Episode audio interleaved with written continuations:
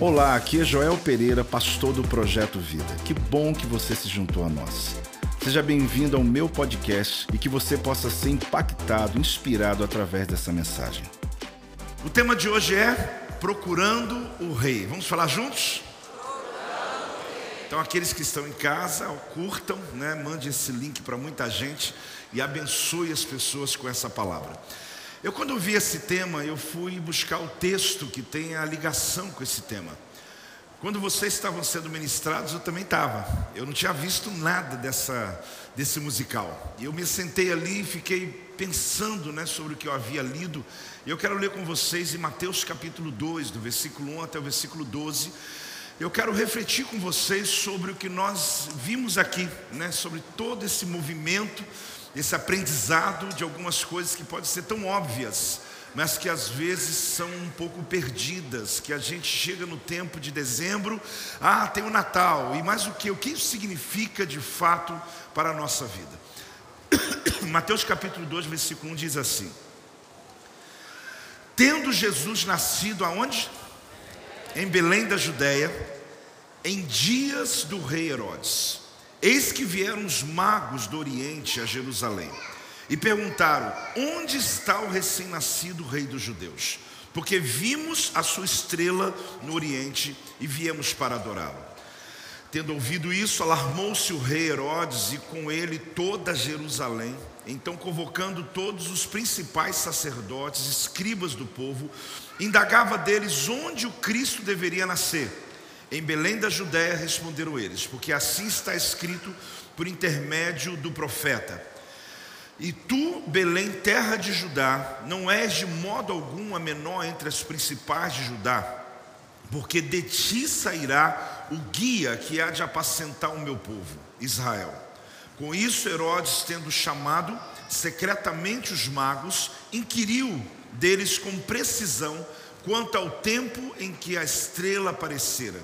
E enviando-os a Belém, disse-lhes: Ide informar-vos cuidadosamente a respeito do menino, e quando tiverdes encontrado, avisai-me, para eu também ir adorá-lo. Depois de ouvir o rei, partiram, e eis que a estrela que viram no oriente os precedia, até que chegando parou sobre onde estava o menino. E vendo eles a estrela, alegraram-se com grande e intenso júbilo. Entrando na casa, viram o menino com Maria, sua mãe. Prostrando-se, o adoraram. E abrindo seus tesouros, entregaram-lhe suas ofertas: ouro, incenso e mirra. Sendo por divina advertência prevenidos em sonho para não voltarem à presença de Herodes, regressaram por outro caminho à sua terra. Na história, querido, nós vamos sempre ver os povos à procura de um Messias.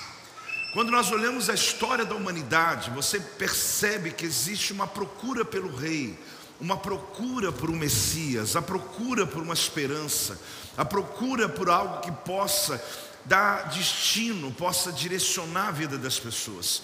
Então sempre houve essa busca. A grande questão é como se descobriu que Jesus Cristo, chamado Rei dos Judeus, é o Messias, é o Salvador da humanidade. É interessante porque nessa história que nós vemos, quando os magos vieram do Oriente, de muito longe, eles na verdade, eles estão dispostos a seguir uma, uma estrela, um sinal, e eles vão atrás dessa estrela, atrás de uma profecia, atrás de uma palavra, de um entendimento de que havia nascido uma criança que seria especial, que seria importante, que cumpriria um propósito divino na terra. Mas quando vê essa notícia, na verdade, aqueles que detêm o poder têm muito medo do, daqueles que nascem com um propósito divino. É muito comum você ver na história como o próprio Faraó, que mandou matar as crianças quando soube da profecia a respeito de Moisés. Na Bíblia você vai ver Herodes matando ou mandando matar as crianças em Belém e ao redor de Belém, com menos de dois anos de idade, meninos, claro, por conta do medo e temor e o pavor de alguém tomar o lugar deles. O que fica claro, querido, nesse texto e sobre as profecias, é que até os ímpios, até os reis, até os poderosos eles acreditavam que havia uma profecia, havia uma palavra de que viria o Messias, aquele que salvaria o povo de toda angústia, opressão, medo e terror que as pessoas estavam vivendo. Mas é interessante porque quando eles mandam matar, como Herodes, a gente viu aqui na história um pouco da perspectiva de Herodes, eu falo já sobre ele. Eles não estão preocupados com a angústia que essas famílias teriam quando um filho seria morto. Foram dezenas, centenas de crianças que foram mortas por conta de um líder desequilibrado que tinha um único medo: alguém vai tomar o poder de mim. Jesus ele nasce, querido, exatamente nesse contexto. A Bíblia fala em dias de Herodes. O que, que a Bíblia fala? Você percebe que é uma frase meio solta, né? Em dias de Herodes. Por que, que o evangelista ele tem uma preocupação de colocar que Jesus ele nasce no tempo ou nos dias de Herodes? A gente está falando aqui de um homem que foi usurpador do trono. Ele matou para poder ocupar o lugar que ele ocupava. Ele roubou a posição dele. Ele não ganhou, ele não venceu, ele não herdou, mas ele era um usurpador. E esse homem tinha algumas características: um rei obcecado pelo poder, atitudes completamente desequilibradas, porque ele queria manter o posto dele a qualquer custo, carente de honra própria. E a gente fala de um homem que era doente pelo poder, medo de ser deposto. É interessante porque ele mandou matar todos os rivais dele. Todos os homens que tinham nível de influência na sua época, ele simplesmente mandava matar. Ele casou-se nove vezes, mas uma de suas esposas era de um povo chamado Asmoneano, que era exatamente uma tribo muito forte, um povo muito forte. E essa tua esposa, ele teve com ela três filhos. O que ele faz? Ele manda matar os próprios filhos dele, herdeiro, por conta de que eles poderiam levantar ainda essa tribo, esse povo, é, com influência dos asmonianos. Ele manda matar dois dos seus irmãos, ele manda matar a própria esposa. Aí você fala, após que homem é esse? Herodes. Esse homem que tinha medo de alguém chegar e ocupar o seu lugar. Herodes ele foi construtor de um lugar chamado Massada. Quando você for lá em Israel, é um dos lugares que às vezes uma caravana outra nós vamos, que é um local que até hoje é admirado por muita gente. Porque Herodes, ele era um homem de muita inteligência, um arquiteto, uma pessoa de cálculos. E ele conseguiu, no meio de um deserto, numa montanha, fazer uma esplanada e criar uma cidade, um lugar que ele poderia correr para lá. Se por um acaso ele fosse deposto, seria a cidade refúgio dele. Ali ele teria água, ali ele teria comida, plantação, coisas que realmente é incomum você ver a tecnologia que ele usou naquela época, mas tudo por conta de um medo, de um rei obcecado ele agora então manda matar aqueles que estão à sua volta, ele está realmente desesperado para que ele continue mantendo o seu poder. Agora, o que me faz ou me traz esperança é quando eu olho toda essa história, quando eu percebo essa, a Bíblia fala em tempos do rei Herodes, o que me traz esperança é que foi nesse momento que nasceu o maior projeto de Deus na história da humanidade. O que eu quero dizer para você, querido, é que a nação, o povo de Israel, o povo que morava na cidade de Jerusalém, eles viviam oprimidos por um líder que, como a sua obsessão, ele causava um pânico no meio do povo por conta de todo momento que houvesse um líder que pudesse ter influência, ele então se dispunha a matá-lo, a causar um pânico em todo mundo. Quando Jesus nasce, ele nasce no meio desse desequilíbrio, desse descontrole, dessa questão política, religiosa, um ambiente onde as pessoas tinham pavor. E é verdade que Jesus ele nasce como uma esperança no meio de todo esse caos. Às vezes me perguntam sobre se Jesus nasceu em dezembro. A grande questão, querido, não é o dia, mas a ocasião. Porque não importa se foi em dezembro ou como na verdade ele nasceu em tabernáculos em período de setembro. Mas não importa, porque se nós estamos e o mundo todo se lembrando de que Jesus nasceu no mês de dezembro, o que mais importa não é a data, mas a ocasião. porque ele veio no momento de muita pressão, no momento de muita necessidade. Ele nasceu em um momento onde as pessoas estavam perdendo a esperança. E acredite, o nascimento de Jesus não é exatamente uma data ou dia específico, mas o nascimento de Jesus foi no momento da tua história que você mais precisou na tua vida. Foi onde ele nasceu na tua casa, nasceu na tua família, nasceu na tua vida e se tornou Senhor sobre todas as coisas da tua vida. Pode uma salva de palmas ao Senhor. Dá aí um glória a Deus. Em nome de Jesus.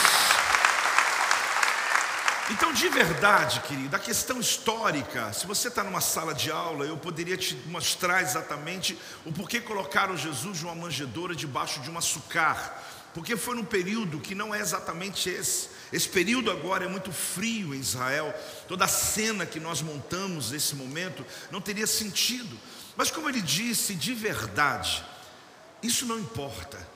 O que importa é que quando Jesus entrou nessa atmosfera da terra, ele veio trazer esperança em um momento de muita angústia. Todas as vezes que é lembrado esse momento, nós que somos, somos cristãos, não é exagero, Jesus nasceu todos os dias em nossa vida. Mas se no mundo se lembra apenas uma vez ao ano, nós também vamos nos lembrar junto com todo mundo. Quem está entendendo, diga amém. Vamos nos lembrar e vamos reforçar e vamos ensinar, vamos celebrar. Ah, mas o povo esquece de Jesus o ano todo, só se lembra uma vez ao ano. Vamos aproveitar então, porque nós nos lembramos dele todo dia, toda hora, todo tempo. Mas para nós, querido, que precisamos entender que na história existe um momento de uma grande opressão aonde acontece esse nascimento extraordinário. Nós sabemos que por isso a nossa esperança ela está completamente em Jesus, que seu nascimento em nosso coração ele nos livrou de uma agenda que o inferno tinha contra nós. Eu quero te mostrar um pouco mais ainda sobre esse tempo do, do rei Herodes e como diz a Bíblia, a palavra de Deus, eis que vieram uns magos. O que, que a Bíblia fala? Eis que vieram uns magos. O evangelista Mateus, ele vai fazer um relato da vinda dos magos do Oriente. O evangelista Lucas, ele vai fazer um relatório, um relato sobre os pastores que vieram dos campos. Esses acontecimentos, querido, apesar da gente fundir os dois e colocarem juntos, eles aconteceram num gap, numa diferença de quase dois anos de distância. Quando você vê um presépio que coloca ali Jesus nascido e coloca ali os magos à volta do, da, de Jesus, do bebê, esse presépio não tem base bíblica nenhuma, absolutamente, porque os magos visitaram Jesus em Nazaré dois anos depois na casa de Maria. Porém, os pastores, segundo o evangelista Lucas, eles foram exatamente no período que Jesus havia nascido. Por isso, quando coloca essa imagem, ela não está de todo perdida, não fique chateado comigo, porque ali representa os pastores. Quem está entendendo, dá um amém aí.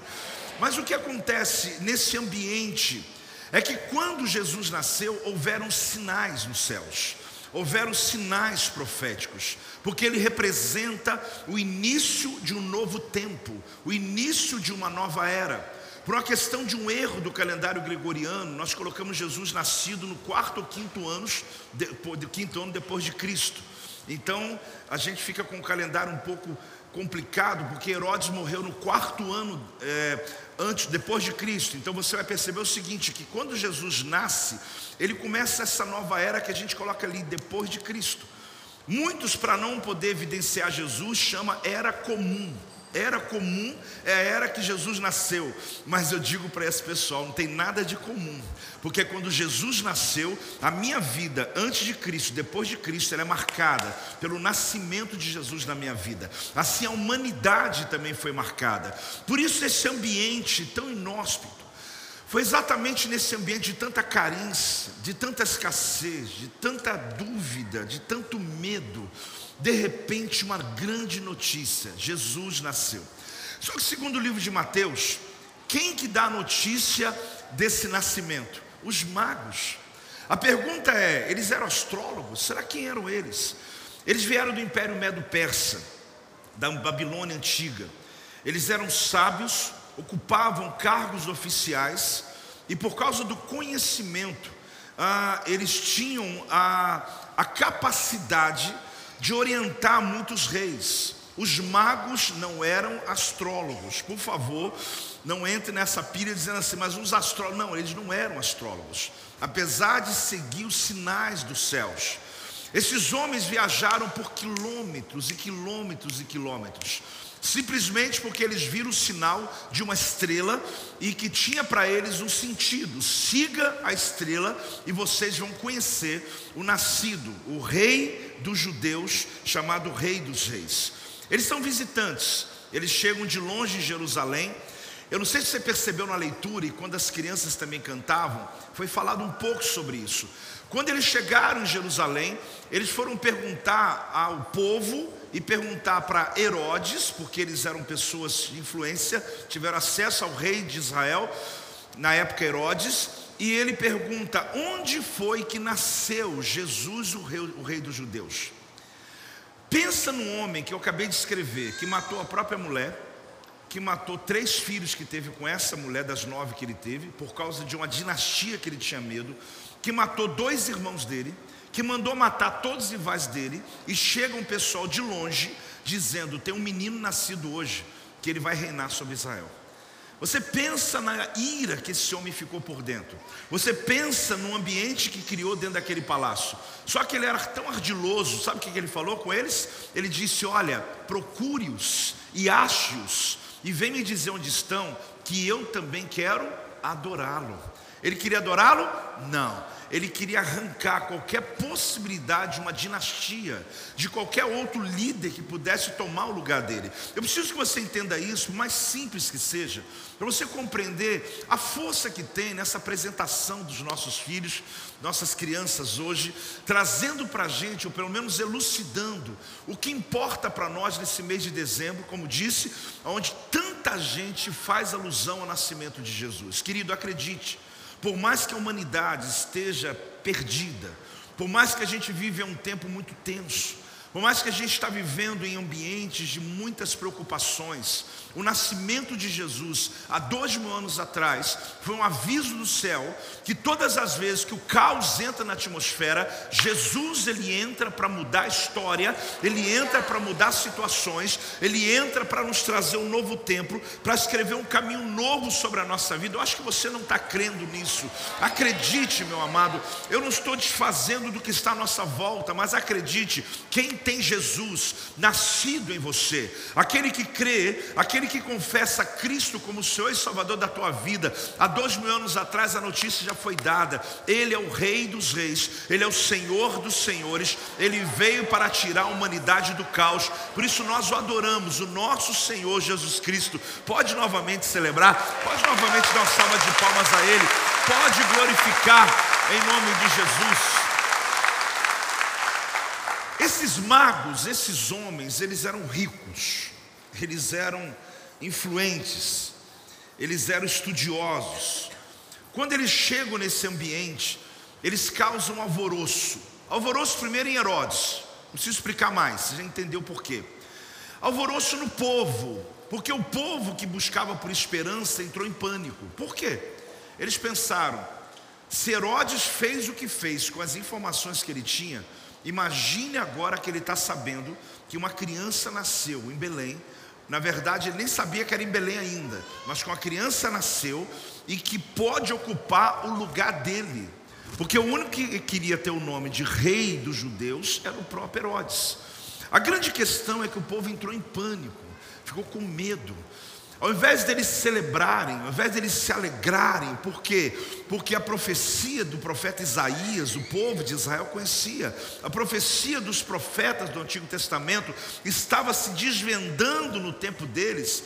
Eles entraram em pânico com a profecia, porque eles pensaram: será que realmente esse, esse, esse, bebê, esse Messias, essa criança vai nos livrar do braço forte do governo que estamos vivendo hoje? Mal eles sabiam que Jesus veio não apenas para eles, mas veio para mudar a história de toda a humanidade. A grande questão é que Herodes, quando ele tem essa notícia, ele chama o Sinédrio. Ele chama as 24 representações que estavam ligadas às 12 tribos, ele chama os sacerdotes, ele chama os escribas, ele chama os anciãos, e ele marca uma reunião extraordinária Isso assusta todo mundo, porque isso não acontece todo dia, não é uma coisa comum. E ele, quando chega diante desses estudiosos, na semana passada eu já falei sobre os escribas, ele faz uma pergunta: disseram para mim que nasceu o Messias, o Rei dos Judeus. E eu queria perguntar para vocês, estudiosos, onde é que ele vai nascer? Alguém levantou a mão e disse: segundo o profeta Miqueias, ele vai nascer na cidade de Belém.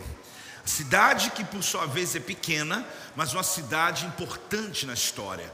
Então, naquele momento, ele já começou a, a, a trazer a sua estratégia de como ele se livraria desse pequeno menino, desse Messias. Só que nós estamos aqui exatamente nesse ambiente onde há uma distância, né?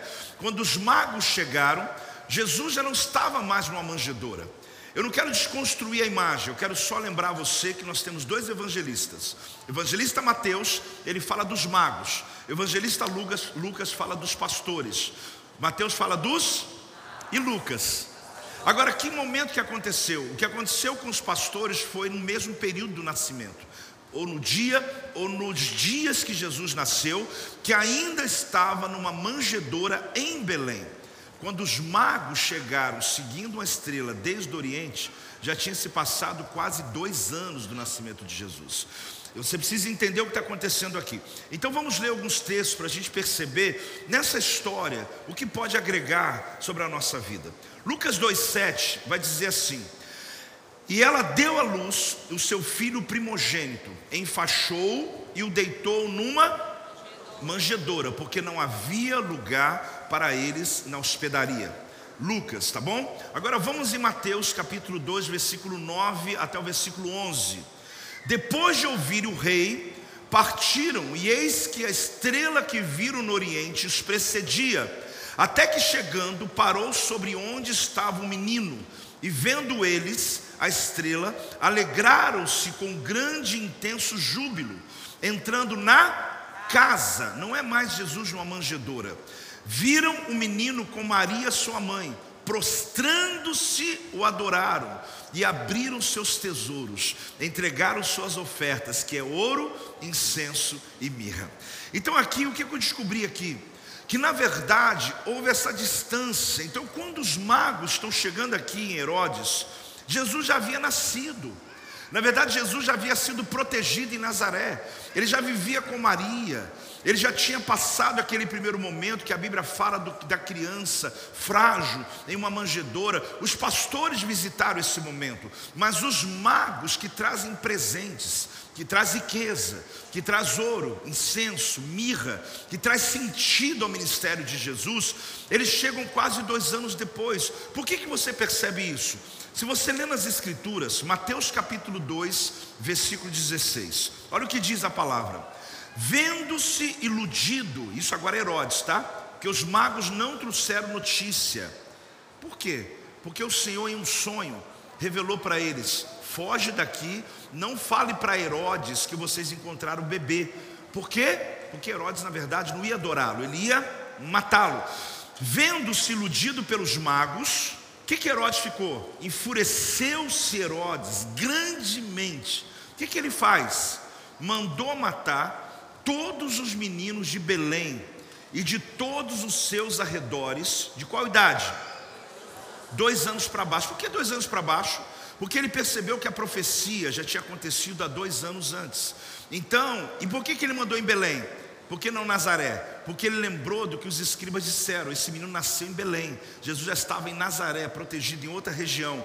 Então, de dois anos para baixo, conforme o tempo do qual, com precisão, se informara os magos.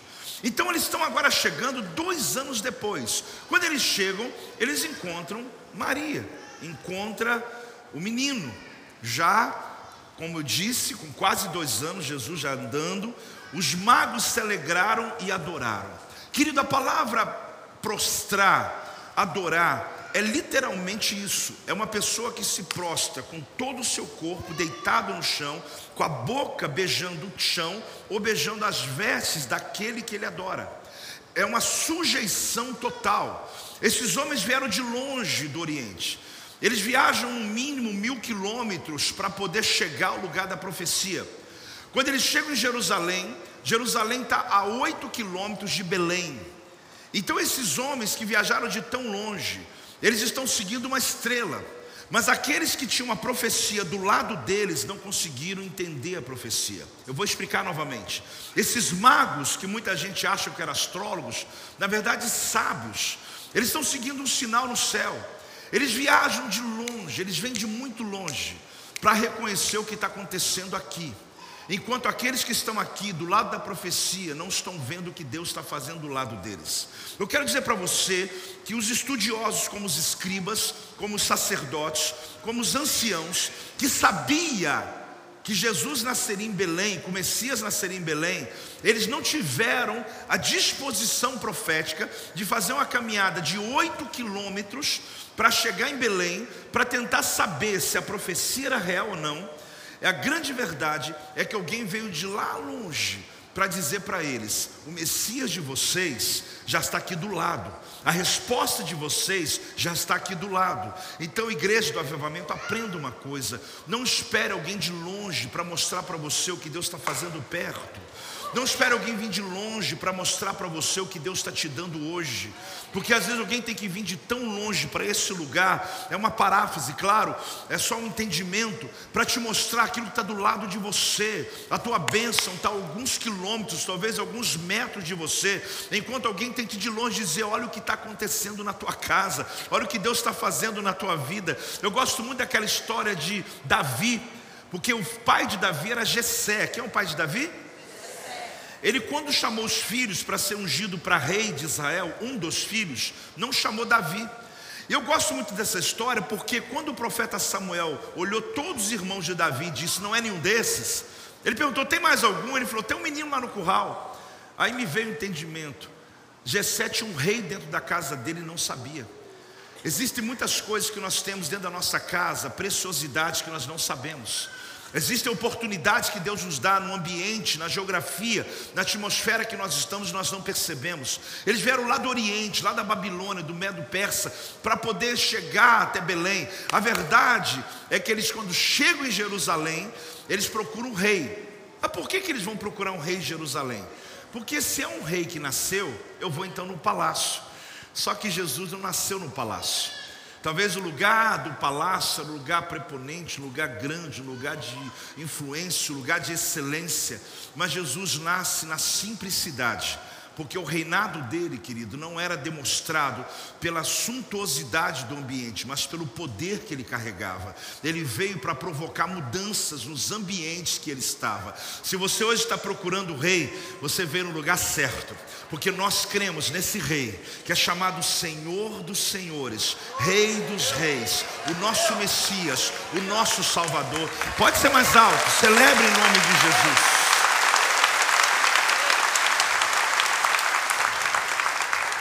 Por que deram ouro? Porque eles estão diante do rei. Por que deram mirra? Porque mirra para adorar a Deus. A grande verdade, aliás, por que deram incenso, perdão? Por que deram ouro? Porque ouro é para reinar. Ouro tem a ver com o rei. Por que deram incenso? Porque o incenso é objeto de adoração. Mas por que, que deram a mirra amarga? Porque representava a missão que Jesus teria de um ministério amargo. É importante você entender que aqueles presentes caros não só tinham um propósito sustentar Jesus no período que morou no Egito, que Maria teve que fugir. E o sustento que ele teve no início foi das ofertas trazidas pelos magos. Muita gente acha que Jesus viveu uma vida pobre, mas é impossível diante de tanta riqueza que foi dado a ele. Na verdade, ele sempre teve, desde a sua infância, ele sempre teve pessoas à sua volta que patrocinaram a missão que ele tinha. A grande questão aqui não é essa. É que a pergunta é: onde está o recém-nascido rei dos judeus? Qual que é a pergunta? Onde está o recém-nascido rei dos judeus? Essa pergunta ela foi feita porque a grande verdade é que o interessado por ela era Herodes, não para adorá-lo, mas para matá-lo. Ele queria interromper uma gestação. Ele queria interromper um sonho. Ele queria destruir uma possibilidade de esperança do povo. Ele era um rei irado. Ele governava sobre o povo, mas não amava o povo. Ele era irado contra o povo. Ele não queria que as pessoas fossem felizes. A gente está vivendo um tempo, não é Brasil, não, querido. Não é Brasil, não. Às vezes eu e apóstolo, a gente fica conversando e a gente fala: Meu Deus, apesar de o gap nosso de ministério serem só 31 anos, mas quando a gente olha a, a, a história, quando a gente percebe esse ambiente mundial, aonde não tem nem para onde mais, porque você vai percebendo que no passado alguma coisa dava ruim num país, o indivíduo ia para outro, ia para outro. Hoje não. Está vivendo um tempo onde está uma falência sistêmica no mundo. Não precisa entrar em detalhes, mas se você entra no que está acontecendo na China, você entra no período da Europa, no, no ambiente da Europa, no Oriente Médio, não tem para onde fugir. Para mim, a única escolha para tudo isso é um plano divino, onde a volta de Jesus nunca esteve tão próxima, onde a chegada de anticristo está às portas acontecendo e que a igreja de Jesus será arrebatada. Você está assustado, mas eu estou te preparando. Para mim não tem resposta. Alguém me perguntou ontem, apóstolo, o que está acontecendo? Você tem alguma notícia? Você tem alguma informação que eu não tenho? Eu falei, nenhuma. Eu só tenho uma certeza: Deus está no controle de todas as coisas. Deus é Senhor de todas as coisas. Tem gente dizendo assim: não vou fazer nada. Eu estou sem, eu não vou investir. Eu estou com medo. Eu vou fazer. Eu não. Eu estou fazendo. Estou fazendo por quê? Porque o mundo que está fora de mim não vai atrapalhar o que Deus colocou dentro de mim. Pelo contrário, a minha perspectiva próximo ano é de muito crescimento. A igreja de Jesus abarrotada de gente, pessoas conhecendo a Jesus, a tua casa inteira sendo salva, a tua família sendo alcançada Entenda que tem um plano de Deus salvífico nessa terra. A gente não compreende os caminhos do Senhor, querido. Eu não estou falando só de Brasil, estou falando de mundo, estou falando de um contexto onde Jesus ele chega em um ambiente caótico. Toda vez que o caos entra na atmosfera, Deus levanta alguém, Deus levanta profetas, Deus levanta um Messias para trazer respostas sobre a nossa vida. Jesus, no tempo dele, ele foi aquele que trouxe a resposta do céu, mas nós, como profetas de Deus, você que tem Jesus no teu coração, que tem a palavra de Deus sobre a tua vida, não arrefeça nesse tempo, pelo contrário, as pessoas precisam de uma palavra de esperança, uma palavra de estímulo estímulo, uma palavra que os levante, que os ressuscite, que os coloque de volta à vida. Muitas pessoas nesse final de ano estão obcecadas, estão preocupadas, mas em nome de Jesus, esse ambiente aqui será um lugar de nascedouros não só aqueles que estão na internet, mas você sai daqui, desde hoje, próximo domingo, no culto profético, Deus está te preparando para o tempo da influência, o tempo da maior colheita da nossa história, um tempo de salvação. Se o que Deus vai usar, não sei, mas a tua casa vai ser salva,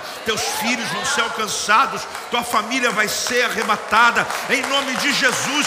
Celebra, celebra igreja do avivamento. Glória a Deus.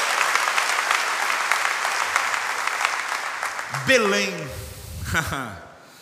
é interessante, né? Porque Beth Helen, ou Beit Helen, casa do pão. Imagina, onde Jesus nasceu? Na casa do pão. É a tradução dessa palavra. Agora, por que, que Jesus nasce numa cidade tão pequena? Porque na verdade a cidade é pequena, mas a promessa é grande. Você tem que compreender que Jesus nasce num ambiente onde não tinha expressão. Mas o nascimento dele na cidade fez essa cidade ser hoje lembrada. No mundo inteiro se fala, talvez você diga, apóstolo, para alguns só uma vez ao ano, tudo bem? Para nós todo dia. Mas no mundo inteiro sabes que Jesus nasceu em Bethlehem. Ele nasceu na casa do pão, porque não tinha lugar melhor para o pão vivo que desceu do céu para aquele que é o nosso sustento, para aquele que é a nossa resposta nascer. Será que tem pão nessa padaria? A gente chega lá na padaria, tem pão? Não, acabou o pão. Nessa aqui não. Nessa aqui o pão vivo que desceu do céu nasceu para sempre ser aquele que vai ser o nosso Senhor, o pão da vida. A surpresa da notícia. No capítulo 2 de Mateus, versículo 3, diz assim: Tendo ouvido isso, alarmou-se o rei Herodes e com ele toda. Que medo é esse? Que medo é esse de notícia boa? Meu Deus do céu. Eu fiquei tão assustado nos últimos anos no Brasil que os canais de televisão, quando tinha que dar uma notícia boa, eles diziam: infelizmente, a gente tem que dar uma notícia boa. Porque as pessoas elas são sedentas pela tragédia. Porque a tragédia sustenta a sua dificuldade. Ah, se todo mundo está mal, até que eu estou bem. Se está todo mundo vivendo, está vivendo, até que lá em casa está em ordem. Eu fiquei assustado quando eu comecei a ver uma nação que tem medo da boa notícia. Não, tá bom, tá bem, parece aqueles profetas, né? Do caos. Que chega para você e fala assim, irmão, como é que você está? Rapaz, está uma bênção. Vigia, irmão. É como se ele falasse para você: vai acontecer coisa ruim. Você está pensando o quê? Está com esse sorrisinho aí, por quê? Está com esse risinho aí. Aquela foto com a família reunida. Você está achando o quê? Casamento abençoado. Está achando o quê? Aí, por quê? Porque tem gente que está com medo de notícia boa. Querido, vou dizer uma coisa para você. As boas novas se chamam evangelho. Ninguém vai tirar da igreja as boas novas. As boas novas se chamam evangelho. O evangelho de Jesus muda realidades. Nós queremos mudança em todos os níveis. O povo também esperava. Esperava que o Messias chegasse, sabe como? Em um cavalo branco, uma espada na mão, um guerreiro, guerreando contra Roma, invadindo territórios, conquistando lugares. Essa era a expectativa do Messias. Ele nasce numa manjedoura. Ele vem com a mensagem de paz, mas uma revolução absurda que chegou até nós hoje, nos mostrando que a verdadeira guerra não está fora, você tem que vencer a guerra dentro de você que se você resolver aqui na tua mente, na tua vida, no teu coração, e declarar o como Kyrios, a palavra grega é Senhor, como Senhor da tua vida, pode acreditar, querido, não há uma notícia que chame de má notícia, vai transformar ou mudar as boas novas do Evangelho de Cristo Jesus sobre a tua vida. As coisas ao redor podem serem ruins um dia, mas nada muda a promessa da tua eternidade com Ele, a graça que Deus tem sobre a tua vida. Ah, querido, esse texto texto finaliza para nós, essa história finaliza para nós com um entendimento tremendo. Uma casa, um menino, uma mãe. Fala comigo? Uma casa, um menino, uma mãe.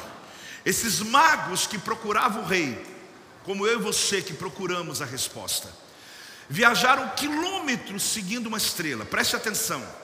Herodes disse para eles o seguinte: vá para Belém. Vai para onde? Belém. Mas por que Belém? Porque ele chamou os estudiosos e os estudiosos disseram para ele que o Messias nasceria em Belém. Eles ouviram a palavra do rei Herodes. Ache o rei, quando você encontrar, me avise que eu também vou adorá-lo, vou me prostrar diante deles. Eles acreditaram, eles acharam que o rei estava realmente com boa vontade, com boas intenções com o Messias. Só que eles não seguiram o rei, eles seguiram a, eles seguiram a estrela. Mas como assim, apóstolo? Porque eles visitaram Jesus em Nazaré. Você vai ver Israel que fica bem longe. Eles não seguiram a pseudo-profecia. Após, mas era profecia? Sim. Jesus já tinha nascido dois anos atrás em Belém. Só que Jesus está em Nazaré. E eles seguem a estrela e não aquilo que falaram para eles seguirem. Eles seguiram a estrela. Eles vieram de longe procurando uma resposta. Para quê? Porque eles precisavam de um lugar. Que lugar é esse? Jesus representava, querido, não só uma pessoa, mas um ambiente, aonde eles trouxeram presentes de longe, seguindo uma direção que eles receberam, entregue a esse rei ouro, incenso e mirra. Quando eles chegaram, eles viram um menino, eles veio lá uma casa, um menino e uma mãe. Agora pensa comigo, Jerusalém. Eles orbitavam entre Jerusalém e Nazaré ou antes se diria Belém. E Jerusalém, o palácio do rei, estava lá. O templo do Deus Altíssimo estava lá. O sinédrio, que é o juiz, os juízes de todo Israel, estava lá, de escribas, de anciãos. Em Belém de Judá estava uma mulher e um menino. Eles estavam num ambiente de muita imponência, de muita influência, de muito poder decisivo. Só que eles foram para uma pequena cidade, encontraram uma casa, encontraram uma mãe e encontraram um menino. E ali eles descansaram. Sabe por quê? Porque eles encontraram a profecia. Eles encontraram o que eles estavam buscando. Eles não estavam buscando influência, eles estavam buscando resposta. Você precisa compreender na tua vida que as respostas que você precisa virão dos lugares que você menos imagina na tua vida. A sua expectativa está sendo colocado talvez em estruturas, mas você precisa colocar a tua expectativa na palavra. Siga a estrela, siga essa luz. Jesus é essa luz no meio da escuridão. Jesus é essa resposta de paz no meio da guerra. Jesus é essa resposta de calor no meio de um frio. Jesus, querido, é e sempre será a resposta da humanidade. Quando eles encontraram o Senhor Jesus, ah, eles encontram então o lugar de depositar o seu melhor. Herodes mandou eles para Belém mas eles, na verdade, a estrela os levou para Nazaré. Não espere que pessoas venham de longe para poder ver a promessa que está tão perto de você. Essa é uma manhã muito especial. Especial por tudo, porque eu fiquei ali babando por toda essa apresentação e podendo celebrar no final de ano em uma igreja aonde tanta gente se lançou hoje e que a gente vai virar esse ano, querido, debaixo de uma profecia. E que nós entramos esse novo ano que está chegando, debaixo de uma cobertura espiritual, sobre nossa vida, sobre a nossa casa, sobre a nossa família. Que se tem alguma coisa que nós podemos aprender com o Natal, ou podemos aprender com a história de Jesus, é que ele sempre vai surpreender a humanidade. Todo mundo achava que ele estaria lá em Jerusalém, governando, mas Jesus nasceu numa pequena cidade e, na sua humildade, ele conseguiu influenciar toda a humanidade. O que hoje você precisa compreender é que aquilo que muitos vêm de longe procurar está do teu lado. Talvez você tenha uma profecia na tua casa e não percebeu ainda. Você tem uma resposta de Deus do teu lado e não percebeu ainda. Hoje é um dia importante para o projeto Vida, mas aposto, hoje não é dia 25 de dezembro. Não, não há problema. Mas nós estamos como todos os dias e todo esse mês lembrando, Jesus nasceu. E esse mundo caótico que a gente está vivendo é o cenário exato que ele veio no passado e está formando um grande cenário para que ele possa buscar a sua igreja. A pergunta é se você está pronto para esses dias importantes, onde seremos provados na nossa fé, mas nós seremos vencedores, porque temos o poder do Espírito de Deus que habita em nós e que nos faz passar por todas as lutas da vida, mas nada fora de nós pode mudar aquilo que Deus fez dentro de nós. Se você recebe essa palavra, se ponha de pé nesse momento. Assim, se você recebe essa palavra de pé, dá uma salva de palmas bem alto ao nosso rei, nosso rei dos reis, mais alto. Dá um glória a Deus. Aleluia. Este é o meu podcast. Você pode acompanhar meus conteúdos diários no Telegram e as mensagens completas no meu canal do YouTube. Não se esqueça de me seguir no Instagram. Compartilhe essa mensagem com outras pessoas e lembre-se: quem se adianta, governa.